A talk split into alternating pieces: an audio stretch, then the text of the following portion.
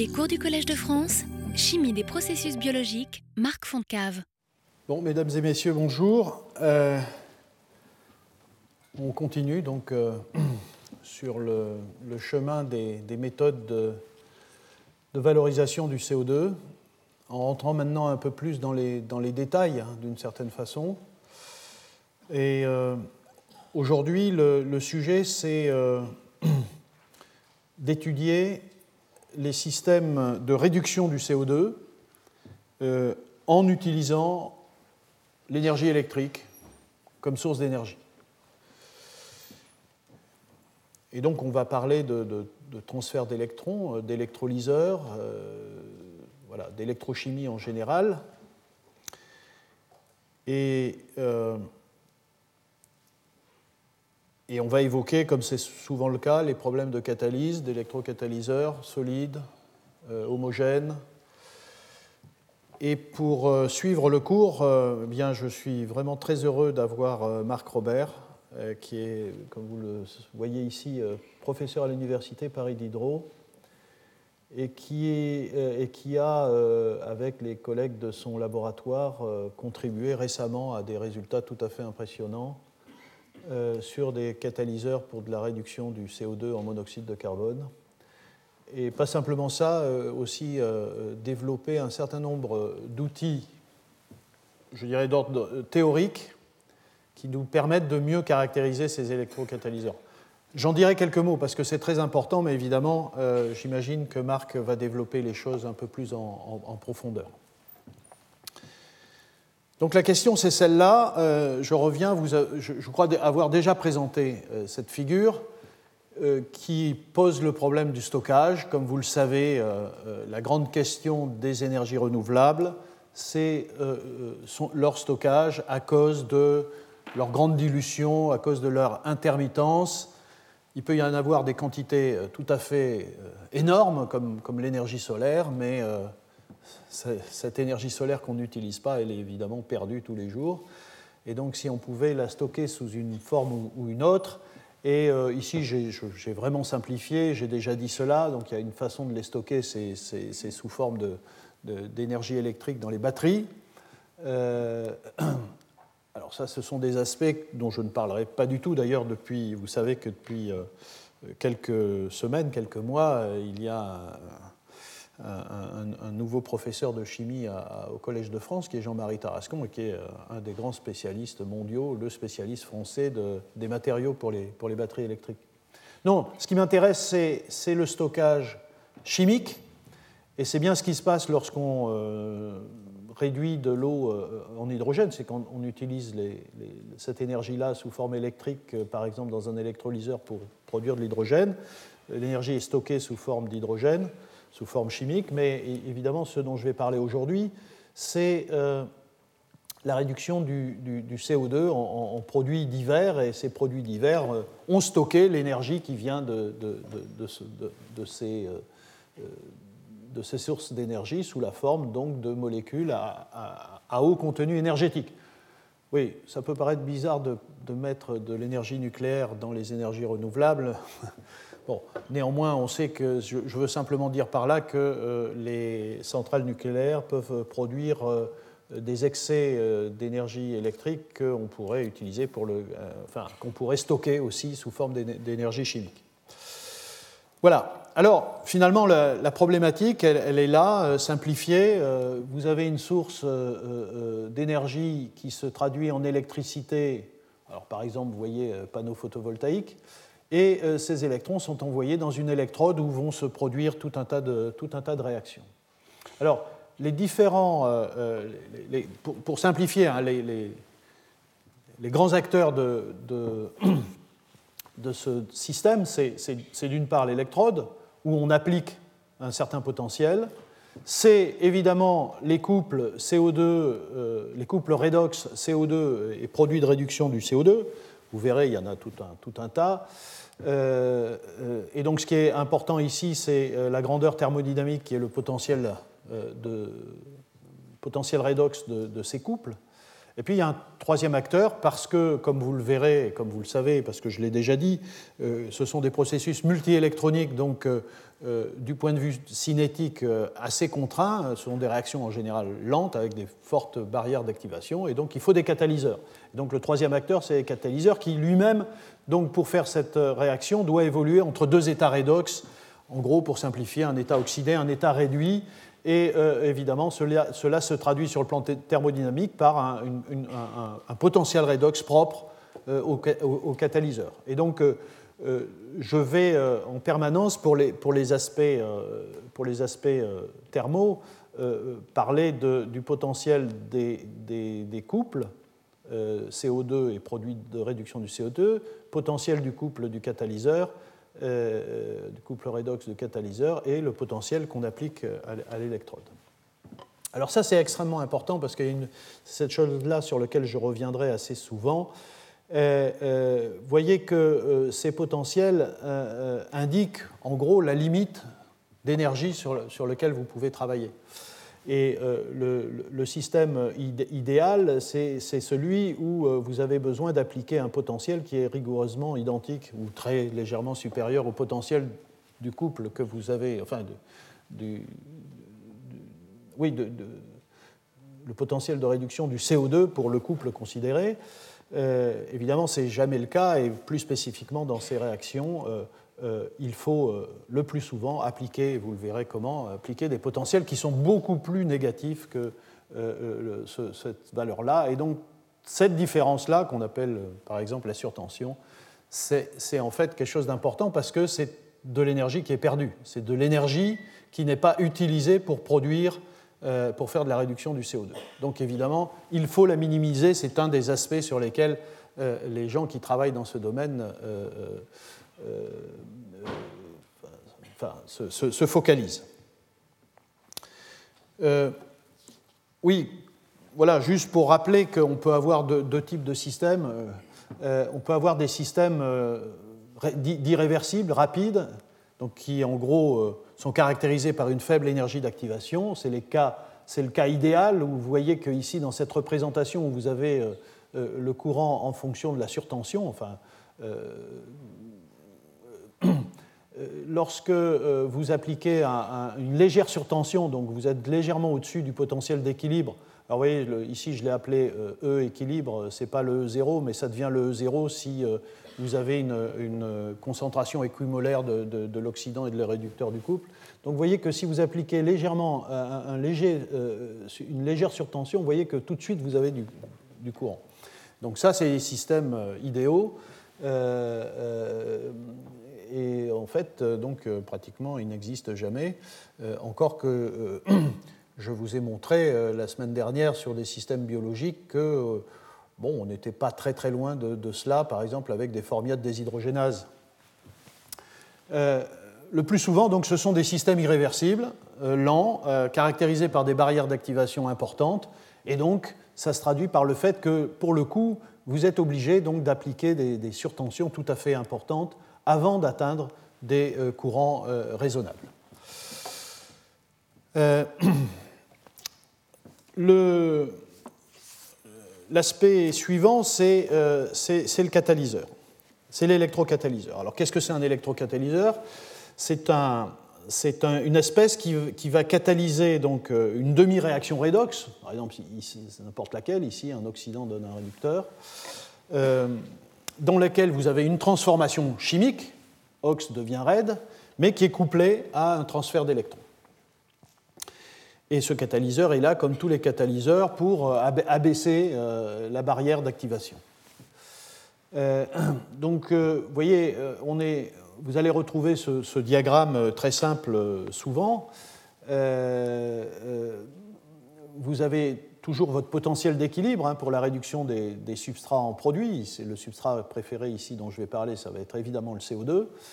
Euh, vous avez le potentiel du catalyseur. Alors là, vous comprenez très bien qu'il faut que ce potentiel-là soit inférieur au potentiel d'équilibre du système, bien sûr, parce qu'il faut que l'état réduit du catalyseur soit capable d'injecter des électrons dans le substrat.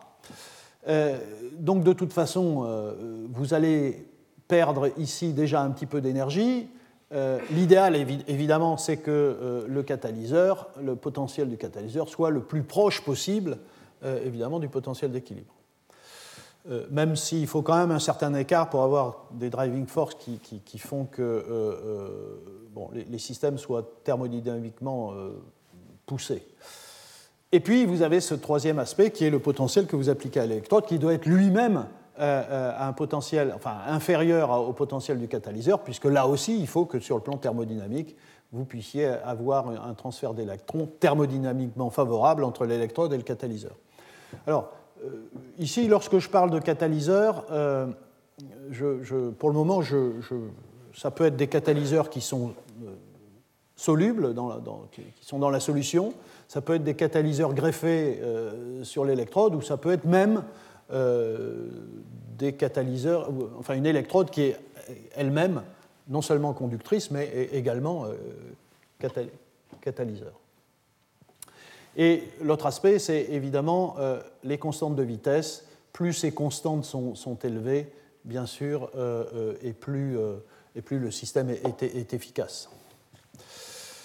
alors il y a une méthode relativement simple qui permet d'avoir une réponse assez rapide sur, le fait, sur, enfin, sur la, potentialité d'un catalyseur pour la réduction du, du CO2, c'est la voltamétrie cyclique une méthode relativement simple. Et ici, juste pour vous montrer deux exemples. Un, exemple ici, alors ça c'est un complexe que vous allez retrouver souvent. C'est un, complexe assez classique dans, le domaine de la, euh, euh, des catalyseurs homogènes de réduction du CO2. C'est un complexe de rhénium euh, qui est un, des systèmes les plus étudiés actuellement. et, et, donc ce que vous observez, c'est que vous faites de la voltamétrie cyclique. Donc vous voyez des systèmes redox qui sont spécifiques euh, du complexe lui-même. Là, ce qui est important, c'est quand même d'essayer de comprendre un peu où vont, les électrons quand vous injectez des électrons dans un tel système, parce que vous voyez que vous pouvez avoir des réductions du métal lui-même, le rhénium, mais vous pouvez aussi avoir, euh, selon l'organisation et la nature des ligands qu'il y a autour du métal, des électrons qui vont euh, dans l'environnement, dans, la sphère de coordination, dans les ligands du métal ici, euh, donc, vous voyez que lorsque vous ajoutez du CO2, vous avez une exaltation assez énorme du, courant, et ceci révèle qu'il y a un, processus euh, euh, de catalyse qui se produit, puisque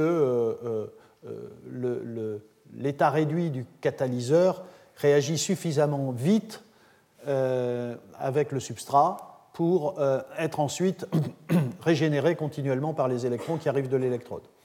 Et ici, euh, vous voyez, cela nous permet tout de suite de, savoir à quel potentiel il faut ensuite euh, appliquer euh, lorsqu'on va faire de l'électrolyse l'électrode.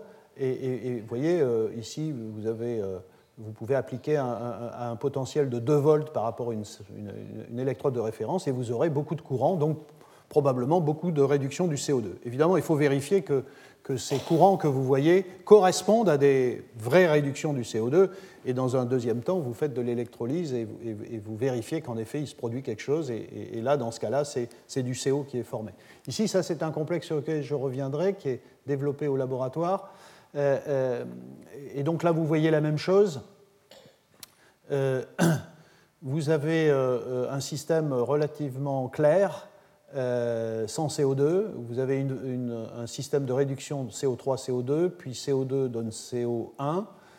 Et puis ici, vous avez euh, un système de réduction du ligand lui-même. Et lorsque vous ajoutez du CO2, vous voyez à nouveau une vague électrocatalytique, et là aussi qui a un certain nombre de propriétés. Euh, ben, le potentiel auquel se passe ce processus, qui vous permet d'avoir une petite idée d'une surtension minimale puisque vous connaissez le potentiel à l'équilibre.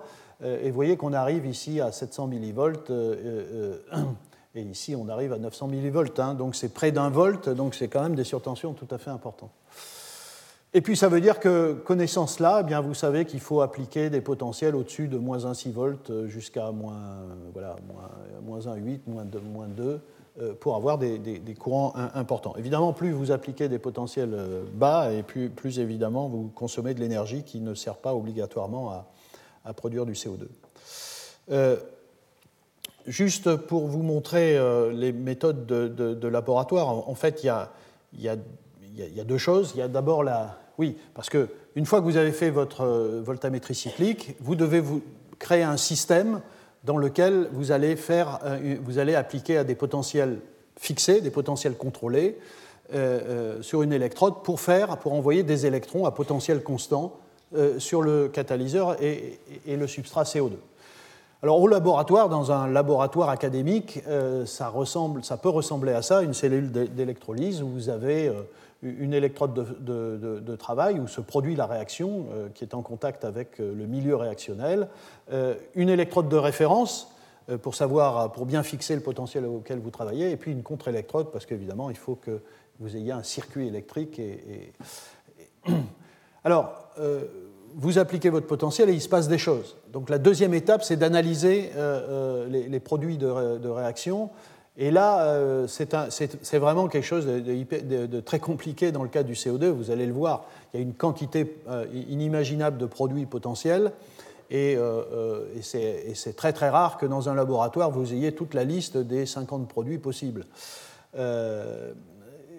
Euh, et, donc il vous faut toute une batterie de tests euh, euh, qui impliquent des, équipements, des compétences. bon, voilà.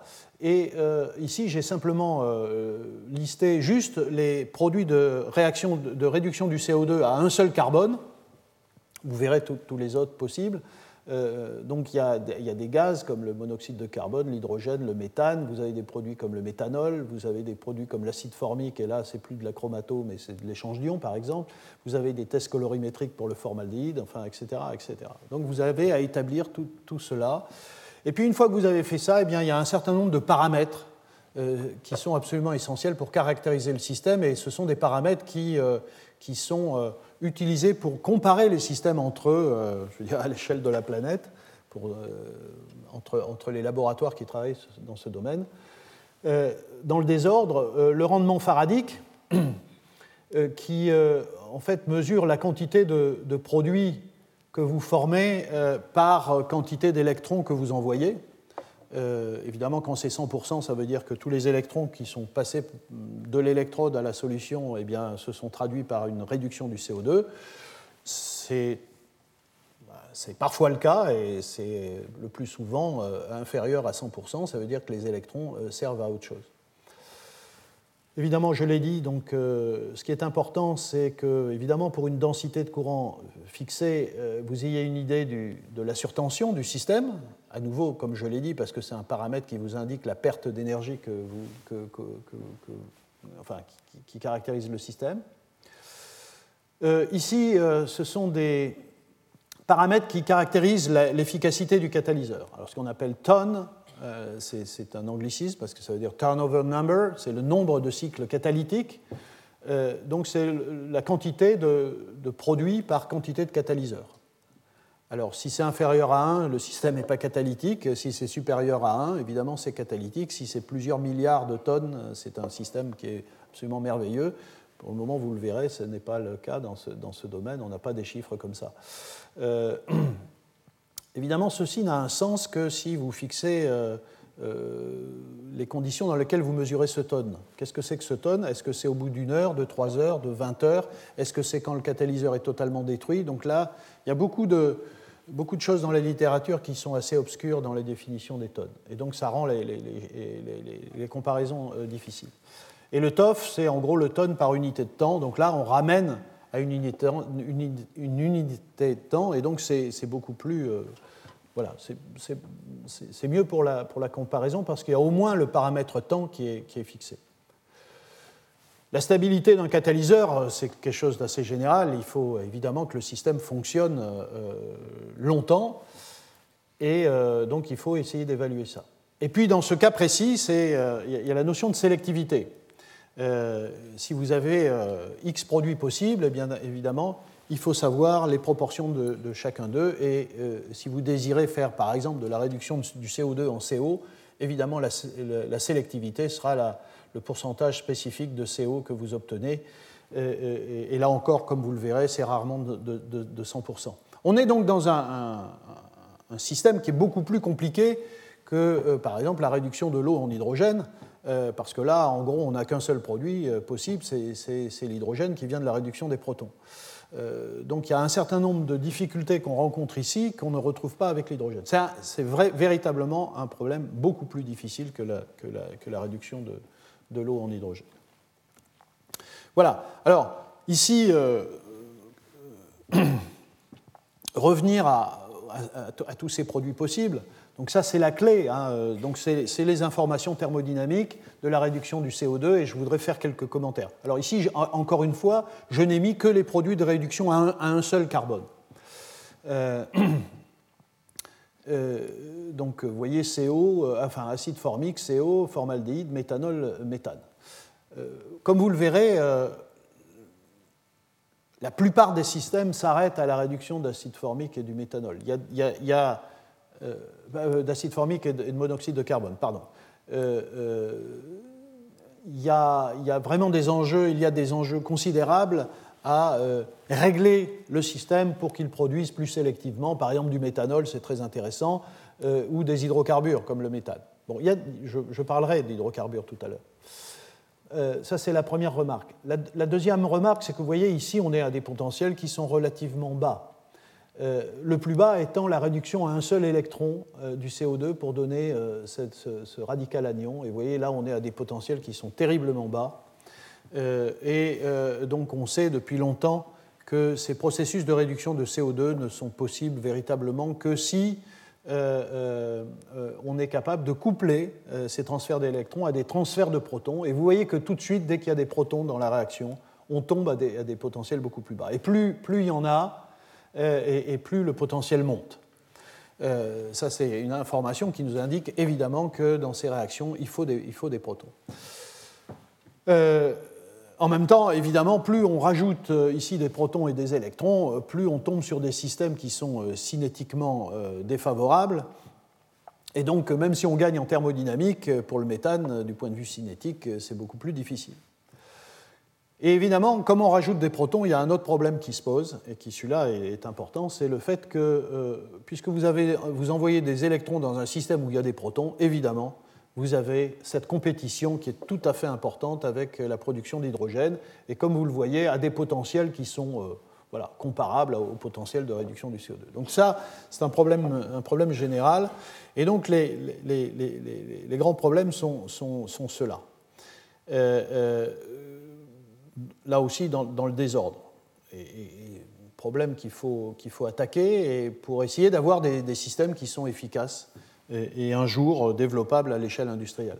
C'est euh, d'une part d'essayer de, minimiser la compétition avec la production d'hydrogène, euh, c'est évidemment de diminuer les surtensions qui sont dans la plupart des systèmes assez, assez grandes. Euh, il y a un problème spécifique qui est la faible solubilité du CO2 dans l'eau. Euh, ce qui fait qu'il y a beaucoup de gens euh, qui travaillent dans des solvants organiques, euh, ce qui est possible, mais qui est aussi compliqué par le fait, comme je l'indiquais d'ailleurs juste avant, c'est que la notion de potentiel redox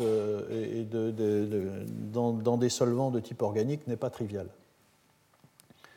en général, donc faible sélectivité des réactions, il faut, améliorer ça. et puis, si vous avez plein de produits, vous avez tout le problème de la séparation des produits qui est, qui est, euh, qui est et coûteuse. Ici, juste, alors j'aurai l'occasion de parler du cuivre. Le cuivre est un métal qui a été très très étudié, euh, enfin, notamment les électrodes de cuivre. Mais juste pour vous montrer, vous voyez ici à des potentiels, je pense potentiels au milieu, vous voyez que vous pouvez avoir ici du monoxyde de carbone, de l'acide formique, il n'y a pas de l'hydrogène, mais il y a de l'hydrogène, euh, de l'éthylène, du méthane. La raison pour laquelle les gens s'intéressent beaucoup au cuivre, c'est un des rares systèmes, euh, je parle de, cuivre zéro, hein, d'électrodes métalliques, euh, vous avez de la production d'hydrocarbures. Et ça, évidemment, c'est intéressant. donc il y a eu beaucoup de choses sur les catalyseurs solides, les électrodes métalliques. Mais néanmoins, il y a eu un grand intérêt depuis longtemps euh, à, des catalyseurs homogènes. je l'ai déjà dit souvent, euh, euh, la, chimie, la, chimie, moléculaire, chimie de coordination, chimie organométallique est pratique parce que le chimiste par sa capacité de synthèse, a la possibilité de faire varier facilement les ions métalliques, de faire varier l'environnement et, donc toute l'électronique autour de, l'ion métallique par synthèse de ligands adaptés. Et donc c'est une façon beaucoup plus riche euh, de modifier les systèmes et d'essayer de, comprendre un petit peu qu'est-ce qui euh, dicte la réactivité, la sélectivité, enfin, etc., etc., des systèmes. donc il y a beaucoup de travaux sur les systèmes moléculaires. Et, euh, euh, et, comme je vous l'ai dit, il y a beaucoup de choses dans des solvants organiques. Et je reviendrai à la fin sur les catalyseurs solides parce que depuis peu de temps, il y a des choses qui apparaissent, à nouveau, notamment sur le cuivre. Voilà, l'histoire, c'est un peu ça. Euh, ce sont, voilà, une, liste. Alors, il y en a peu. J'allais presque dire qu'elle est exhaustive, mais d'une certaine façon, il faut savoir qu'il y a très très peu très très peu de catalyseurs euh, euh, homogènes, solubles, de réduction du CO2. Et, et par ailleurs, vous noterez des grands noms de la chimie française, c'est-à-dire que les Français ont été assez actifs dans ce domaine. Ici, vous voyez Jean-Marie Laine, Alain de Ronzier, Jean-Pierre Sauvage, Jean-Michel Savéan. Euh, les, groupes français académiques euh, se sont plongés assez sérieusement sur cette question-là.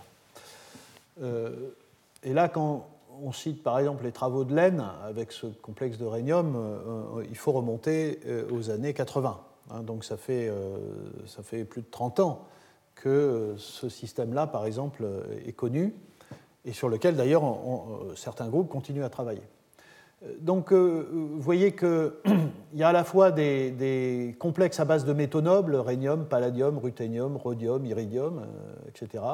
Avec de, c'est ça qui est intéressant, avec des environnements relativement simples. Donc, ces, catalyseurs, ceux-là en tout cas, par le fait qu'ils sont basés sur des métaux nobles, donc évidemment chers, peu abondants, etc., euh, sont relativement euh, simples à, faire.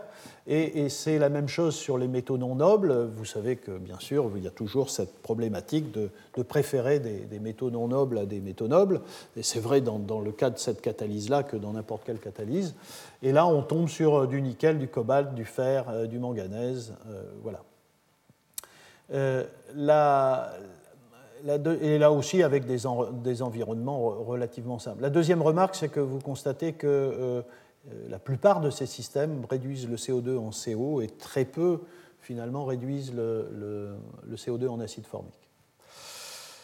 Euh, alors, voilà, là j'en arrive à, une histoire un petit peu, voilà, un, peu spécifique, qui est la question des finalement de ce qu'on appelle le benchmarking. Euh, vous avez euh, un grand nombre de laboratoires, d'ailleurs les, choses renaissent, hein, parce que je l'ai déjà dit, mais euh, quand Laine travaillait sur son complexe de rhénium ou Sauvage avec son complexe de, nickel, hein, celui-là, le nickel cyclame,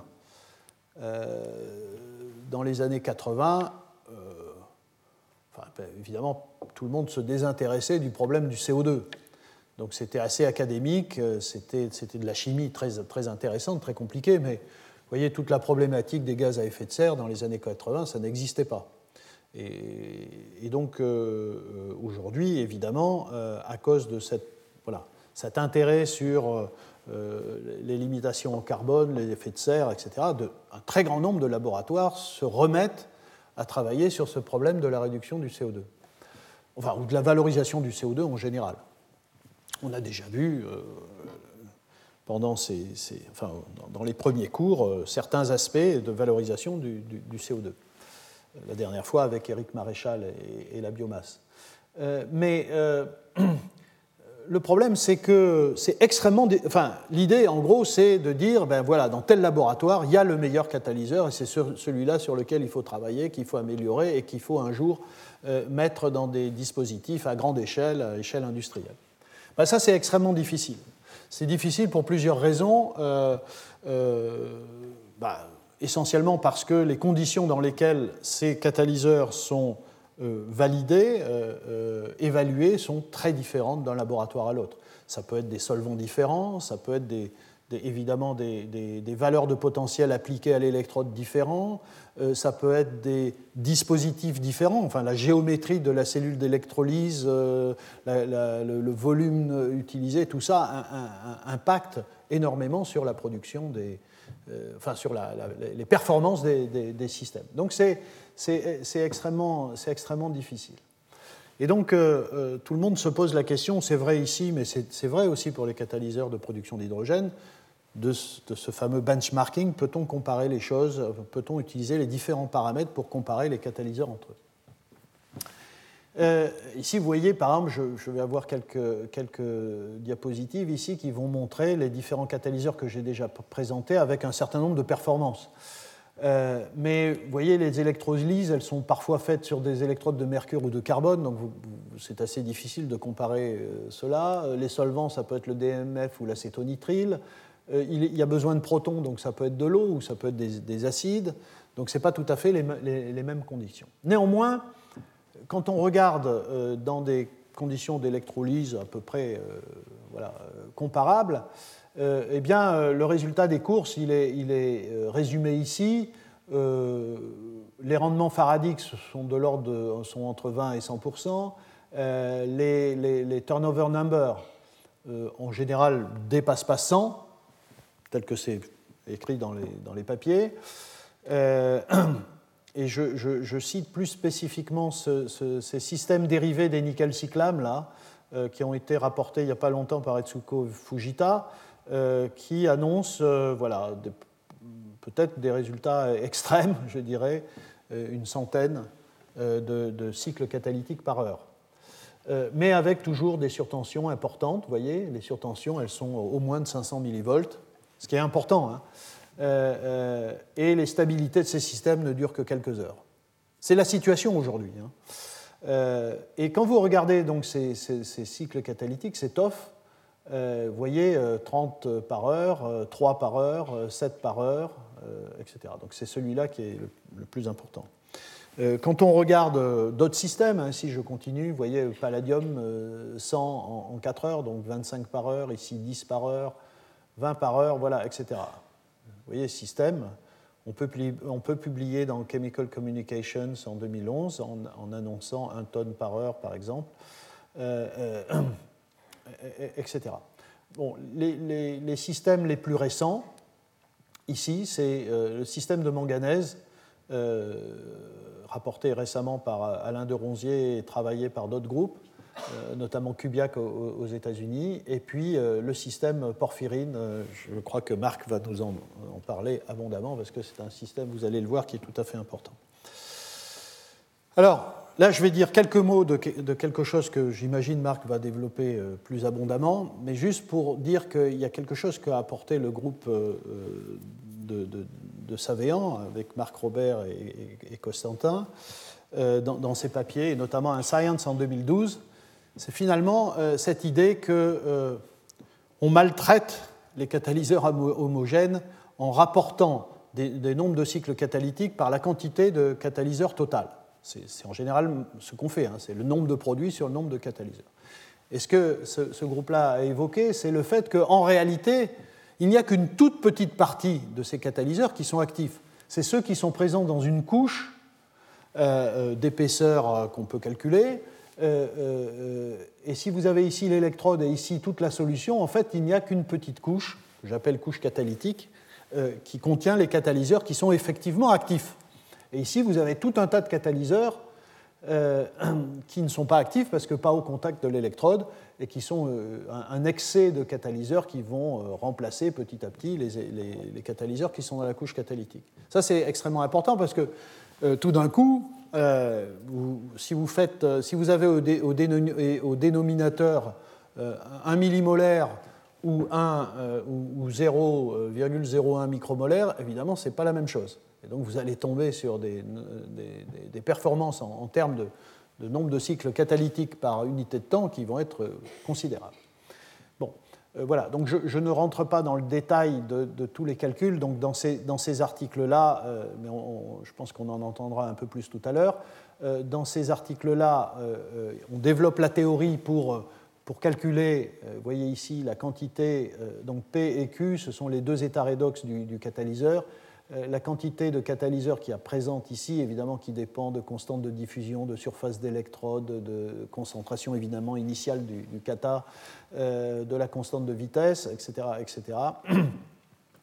Et donc, euh, toute la clé, c'est évidemment de déterminer le, K4. Et il y a plusieurs façons de, faire.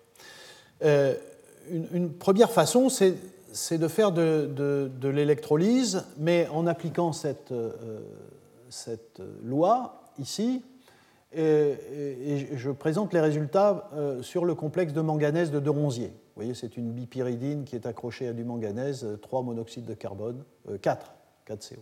Non, 3, 3, 3 CO.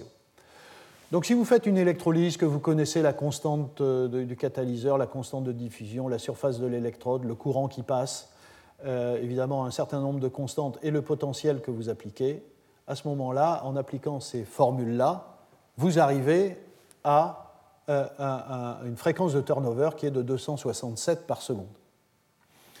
Et quand De Ronzier rapporte euh, son résultat euh, en, faisant, en disant ben voilà, j'ai mis tant de catalyseurs, je fais une électrolyse à, moins de 2,2 volts et je laisse ça X temps et je regarde combien j'ai fait de, CO, eh bien, il arrive à, à, 10 tonnes par heure, donc 10 donc en gros un TOF de 10 par heure, et ici en réalité c'est 267 par seconde. Donc la véritable performance du complexe de manganèse, elle est, elle est, elle est ici, et parce qu'on a tenu compte que des entités dans la couche euh, catalytique qui sont, qui sont actives. Voilà, alors ce qu'a proposé le, groupe de Savéan, c'est, euh, là je ne rentre pas dans le détail, je fais très simple, c'est de ne pas passer par une électrolyse, qui est un peu plus compliqué comme, euh, expérience, mais de juste euh, rester sur la voltamétrie cyclique.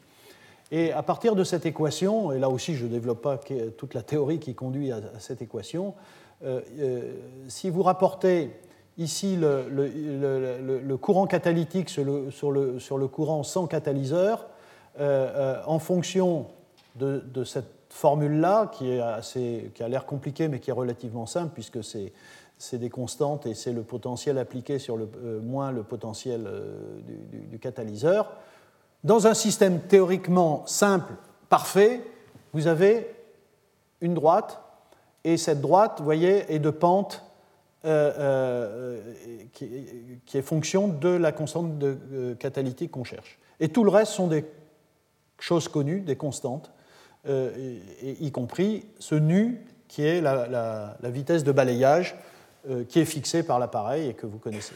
Donc, vous tirez la pente et vous en tirez le K4 et, ça vous permet euh, d'avoir tout de suite une valeur de la constante catalytique réelle du système. En réalité, on n'est jamais dans cette situation-là, enfin, ou très rarement. Et il y a des cas beaucoup plus compliqués où vous voyez que, les, courbes, euh, euh, notamment I sur IP en fonction de cette euh, fonction, ne sont pas linéaires, mais peuvent avoir par exemple cette, allure-là. Mais ce que, ce que, nous disent nos collègues du groupe de Savéan, c'est qu'il suffit de prendre la pente ici, au pied de la vague, enfin dans la littérature en anglais ça s'appelle foot of the wave, et cette, ici, donc à des faibles valeurs de cette fonction-là, euh, la loi s'applique et on peut donc déterminer, y compris dans des cas extrêmement compliqués, on peut déterminer la constante de vitesse. Euh, une autre façon de faire à partir de voltamétrie cyclique, c'est toujours en appliquant cette loi et moyennant un certain nombre de vérifications que je, dont je ne rentre pas dans le détail, vous faites varier la fonction nu ici, donc la, la, vitesse de balayage, et vous voyez que ce I4 sur IP euh, est une fonction linéaire de 1 sur la racine de nu.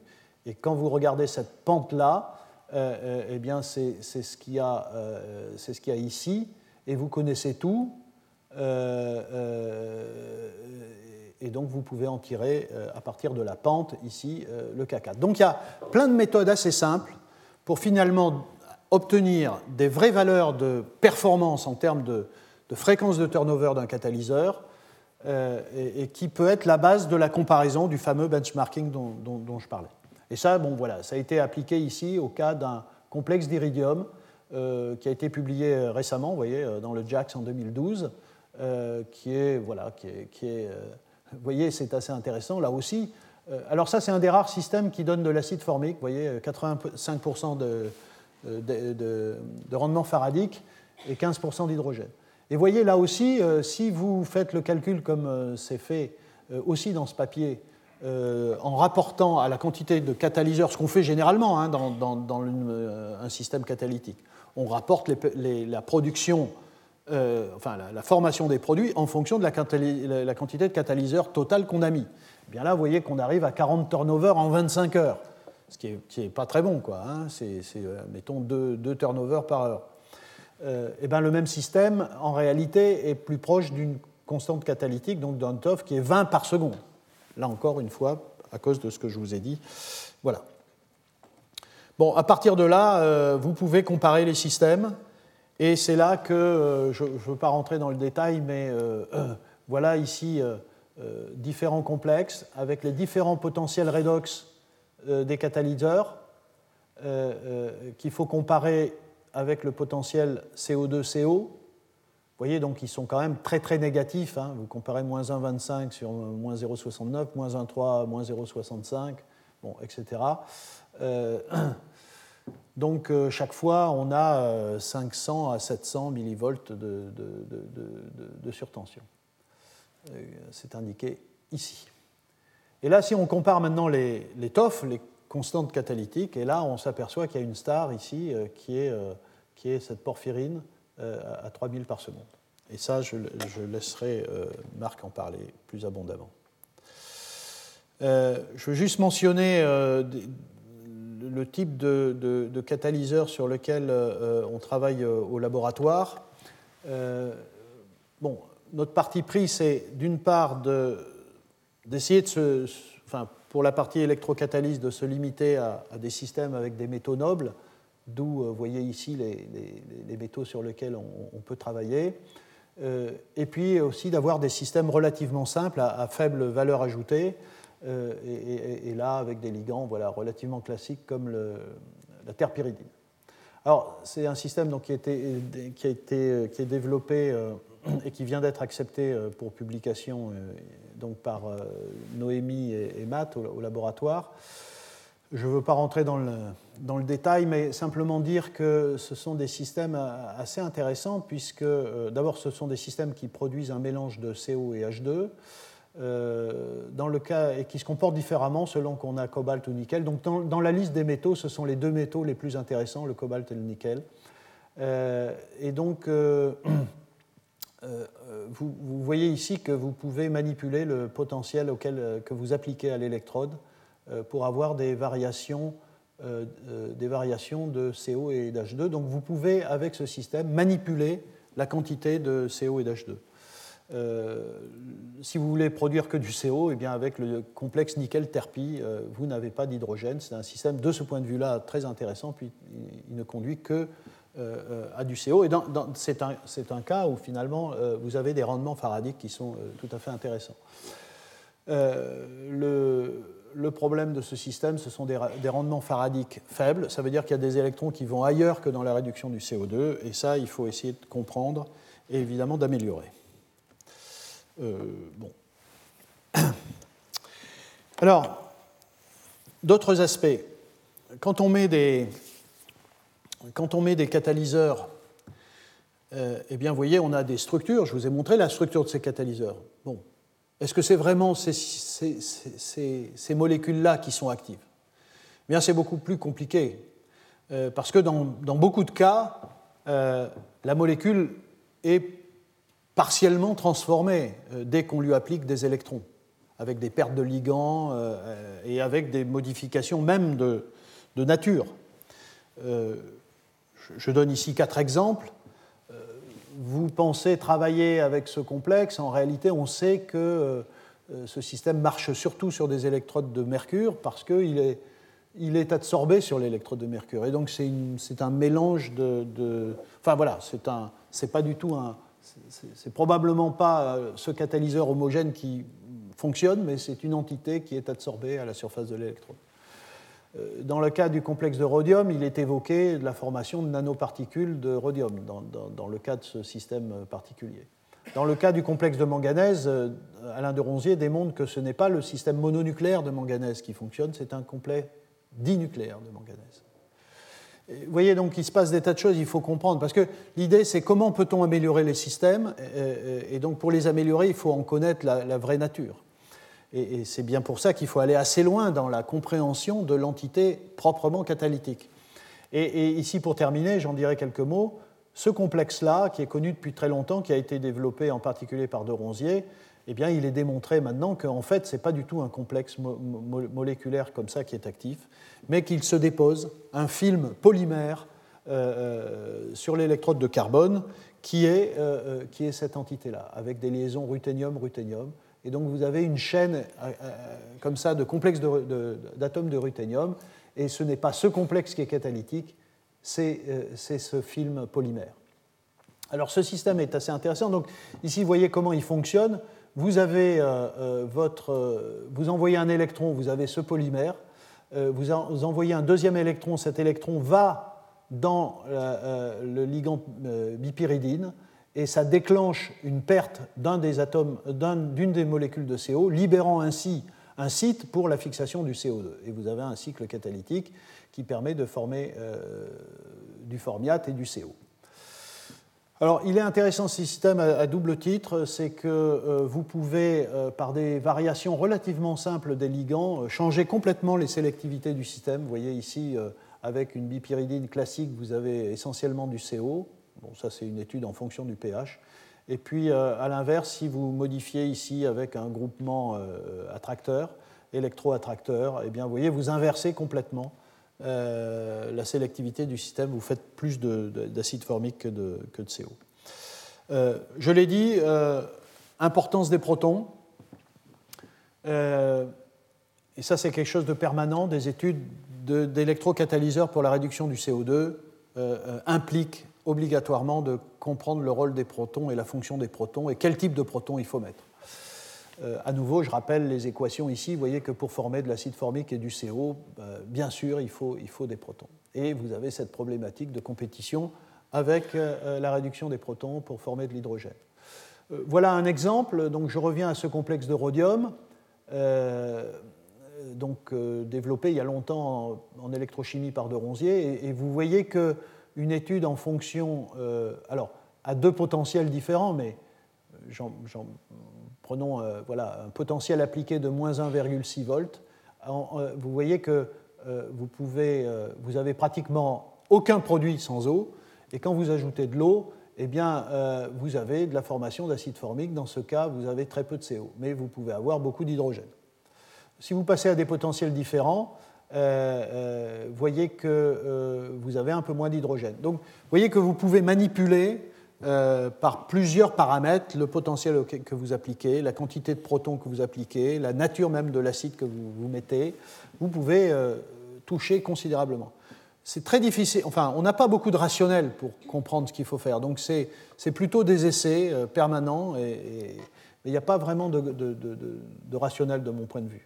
Ici, un autre système, je, remonte le complexe d'iridium que j'avais déjà montré avec, voyez, des quantités euh, croissantes euh, euh, d'eau et vous voyez que la vague électrocatalytique augmente avec la quantité croissante d'eau. Donc c'est effectivement très important. Même chose ici, vous voyez un système, ça c'est Kubiak qui a fait ça avec un complexe dérivé du complexe de, de, Ronzier. Vous voyez ici le, donneur de protons, ben, c'est du méthanol, et vous avez des quantités croissantes de méthanol qui conduisent à des courants de plus en plus élevés.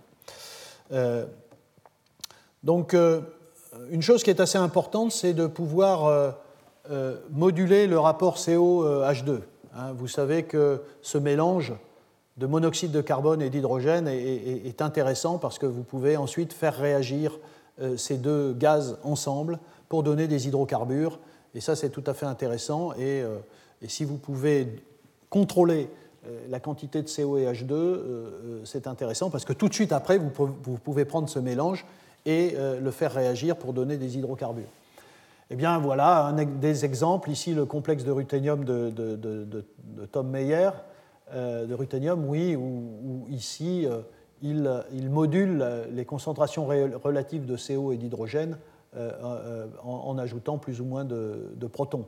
Ici, c'est une autre façon, je, l'ai déjà montré, de montrer la, la, enfin, le contrôle du rapport COH2 en faisant varier le, potentiel redox. Donc vous avez là aussi plusieurs façons de contrôler.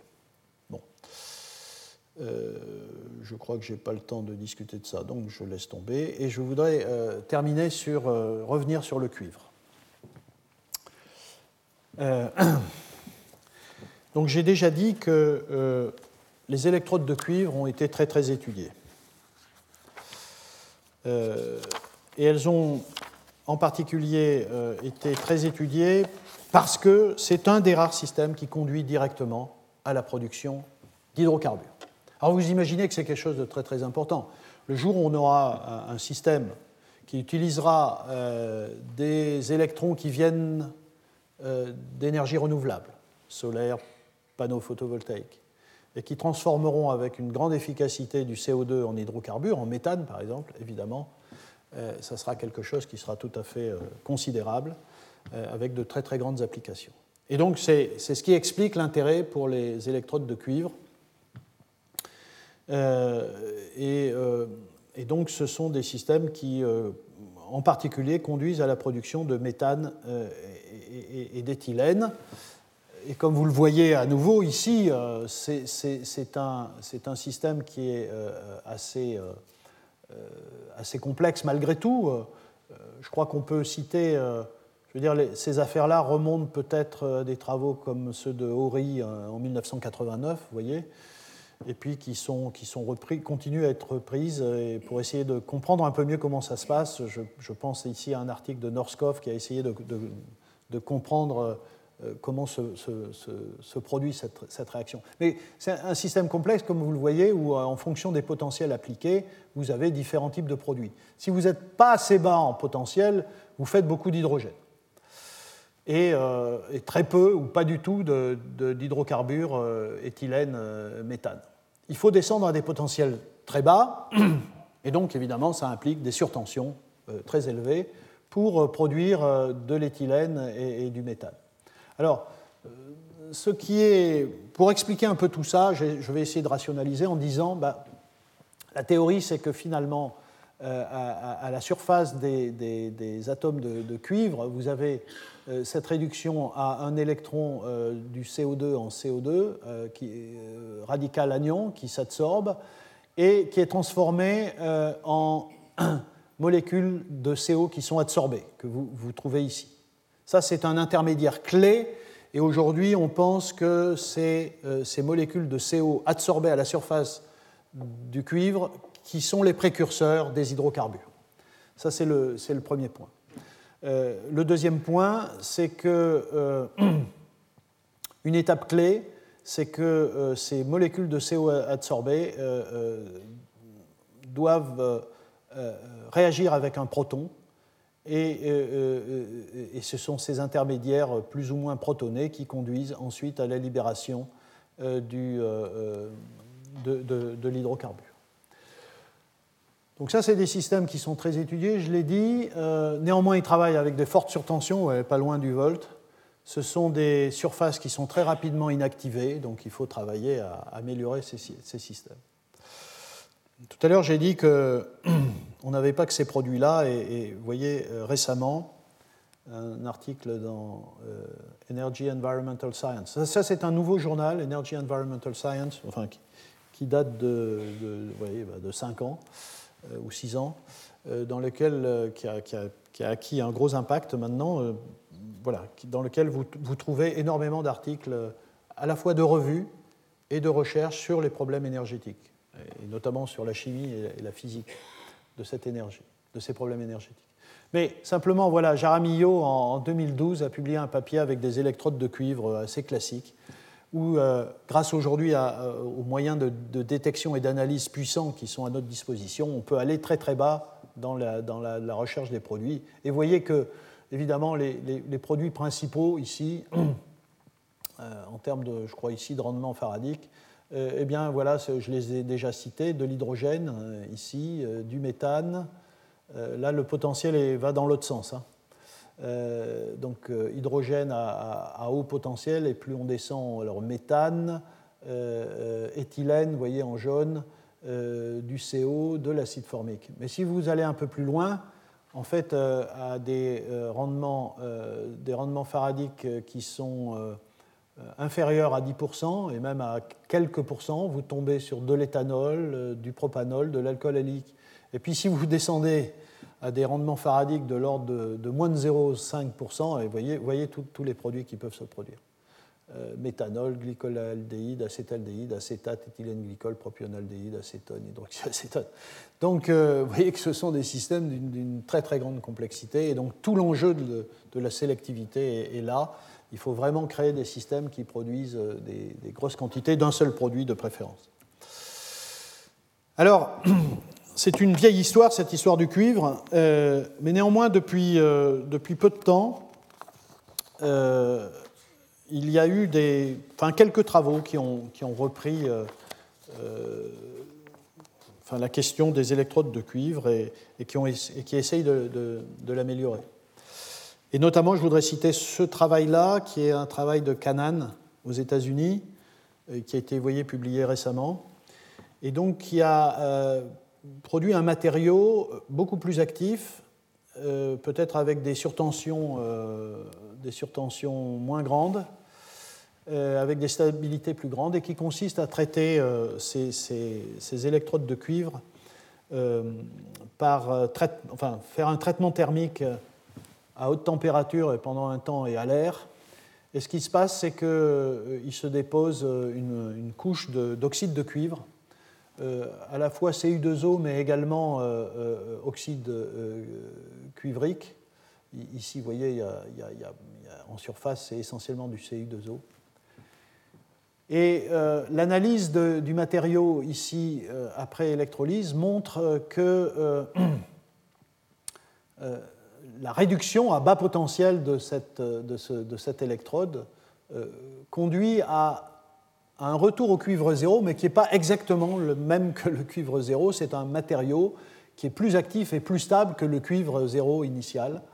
Euh, et comme vous le voyez ici, euh, voilà, donc on retrouve un certain nombre de résultats qui est à des potentiels relativement bas, enfin en valeur absolue bas, euh, donc pas trop négatif, donc avec des surtensions pas trop importantes, un mélange d'acide formique et de CO. Mais c'est un mélange quand même, il y a les deux. Voyez. Euh, et, euh, et, si vous comparez, voyez ce, matériau à du cuivre polycristallin assez classique, vous voyez que la production d'acide formique et de CO nécessite des potentiels redox beaucoup plus bas, des, potentiels appliqués beaucoup plus bas. Donc là, il y a quelque chose qui s'est passé, il y a véritablement une amélioration de l'électrode de cuivre par le traitement euh, qui a été proposé par Canan. Donc ça veut dire qu'on peut, on peut encore améliorer les choses. Euh, et lorsqu'on regarde maintenant à des potentiels encore plus bas l'éthylène et, et l'éthane, dans ce cas-là, et le méthane, vous voyez que euh, euh, on a beaucoup moins d'hydrocarbures. Donc c'est un système qui, vous voyez que donc avec des traitements relativement simples, on transforme de façon considérable les performances des, matériaux. Et je voudrais terminer sur un, un travail euh, qui a été fait au laboratoire donc en collaboration avec Vincent Artero à Grenoble, euh, puis tout un tas de collaborateurs aussi, euh, Philippe Simon ici à, Paris et Eugène Andréadis aussi à Paris, euh, Yuan Tran à Paris à Grenoble, qui est voilà, la chose suivante, qui vient d'être soumis pour publication, donc vous le gardez secret pour le moment en, étudiant des, complexes de, de cyclames de, cuivre, voilà, ces complexes-là, qui sont relativement simples, on s'est aperçu qu'il euh, se passait un, phénomène d'électrodéposition. Donc il se dépose quelque chose euh, euh, sur la surface de l'électrode, ici qui est du FTO, en présence de, cuivre cyclame. et en descendant à des potentiels relativement bas, on a une vague électrocatalytique. Donc il se dépose quelque chose sur cette électrode qui, est, qui est active. Quand on sort l'électrode et qu'on enlève le cuivre cyclame, en ne prenant plus que ce dépôt que vous voyez bien, puisqu'il est de couleur bleue et que l'électrode a été changée à, ce niveau-là, donc là il y a quelque chose, euh, et que vous n'avez plus de cuivre cyclame, euh, c'est le, le, voltamogramme rouge, eh bien vous observez que cette électrode est devenue euh, active sans, sans, cuivre cyclame.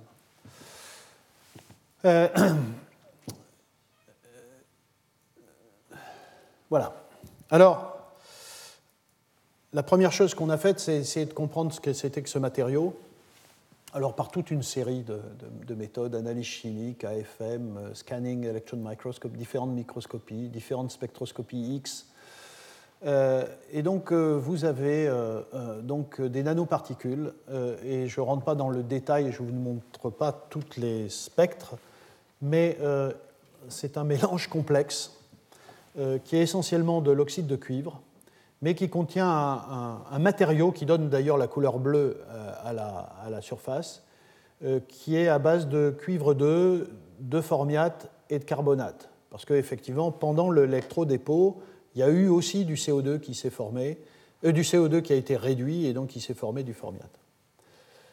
Alors, est-ce que c'est un polymère de coordination à base de cuivre 2, formiate, carbonate? On n'en sait rien. Et puis ce qui est clair, c'est qu'il y a aussi du cyclame dans le matériau. Et ce qui est très important, c'est de savoir que le cyclame joue un rôle important parce que si vous prenez un sel de cuivre euh, ou euh, un.